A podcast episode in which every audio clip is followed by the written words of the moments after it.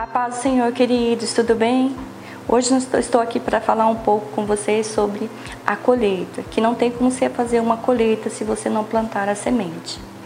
E a minha pergunta para você nesta manhã é qual tem sido a sua colheita? Você tem colhido sementes boas ou você tem colhido sementes indesejáveis?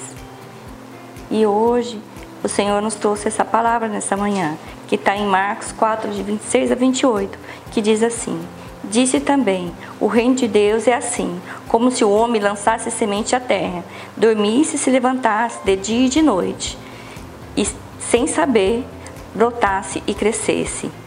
A terra por si mesma produz o fruto, primeiro a erva, depois a espiga e por último o grão na espiga. Então, nós queremos hoje é, pegar o fruto maduro. Muitas vezes nós não queremos ter o trabalho de plantar a semente, porque ele diz aqui no próprio versículo que existe um processo, que primeiro é, existe a erva e depois a espiga e por último o grão na espiga. Então esse processo ele leva tempo. E eu quero dizer que leva tempo também quando você planta a semente, que é a palavra de Deus no seu coração, para que ela venha germinar. Então eu quero que você dê esse tempo, que você Faça como esse homem que disse que ele lançou a semente à terra e ele descansou, ele dormiu e se levantou e não se preocupou porque ele sabia que a semente ia germinar. Eu quero dizer para você, a semente vai germinar, dê tempo ao tempo.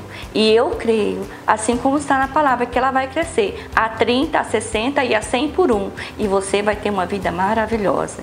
Fique na prática desta palavra.